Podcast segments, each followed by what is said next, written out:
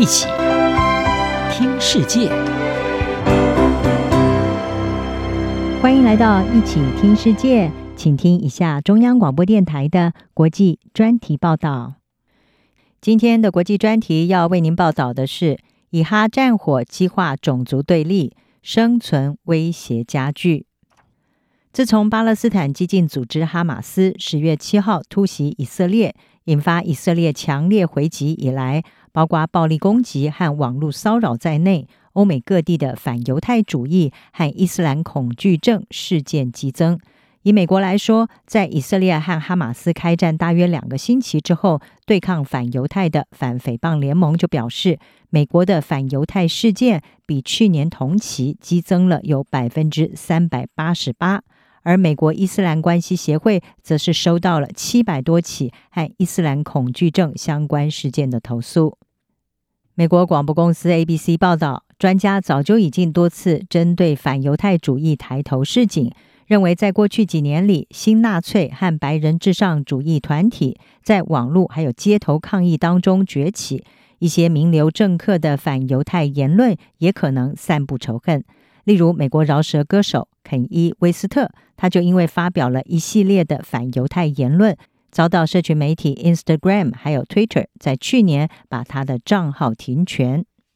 美国联邦调查局是表示，他们在二零二二年追踪了一千多起针对犹太人或者是犹太机构的仇恨犯罪通报，这是自从一九九三年以来反犹太犯罪数量最多的一次。而当前以色列和哈马斯在中东的持续交战，更是激化了对立情绪，升高对犹太社区的威胁，让反犹太主义再度抬头，也加剧犹太族群的恐惧。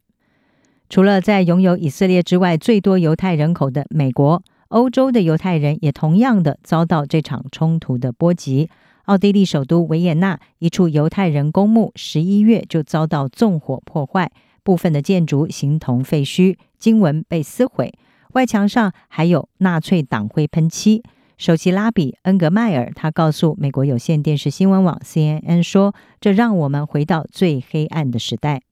恩格迈尔说：“这处公墓上次遭到纵火焚毁，还是八十五年前的水晶之夜。当时的惨剧被视为纳粹企图要系统性消灭欧洲犹太人的开端。”他沉痛地表示。让人难以置信的是，在纳粹时代过去的八十多年后，我们又回到了那样的时代，在位于欧洲中部的维也纳发生了反犹太主义的行为。然而，让人悲痛的仇恨事件现在已经日益的频繁。在以哈战争爆发的数个星期之后，欧洲的一连串反犹太攻击是撼动了犹太人社区。随着这一场冲突加剧，以及加萨的巴勒斯坦人面临惨烈的人道危机，犹太人也担心自己可能会被那些对以色列军事行动感到愤怒的穆斯林当成是攻击的箭靶，而成为种族仇恨下的牺牲品。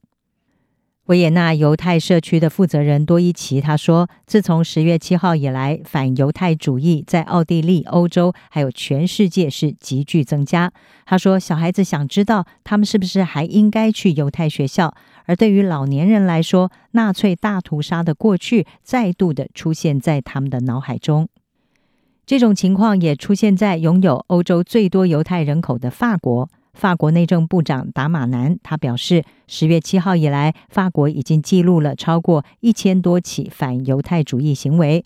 而《金融时报》是引述法国犹太人机构代表理事会的执行长艾杰内斯他的话说：“每当阿拉伯世界和以色列冲突升温，都会波及在欧洲的犹太人，尽管相关的攻击行为通常没有明确的逻辑可循。”在反犹太主义再度抬头、让人忧心之际，许多阿拉伯裔的美国人和美国穆斯林也担心九一一恐攻之后笼罩社会的怀疑气氛和伊斯兰恐惧症会因为哈马斯的血腥突袭而再度的重演。特别是在伊利诺州传出了一对巴勒斯坦裔的母子惨遭房东攻击之后，这位母亲因此重伤。而他年仅六岁的儿子法尤姆则是被长刀狠刺二十六刀惨死。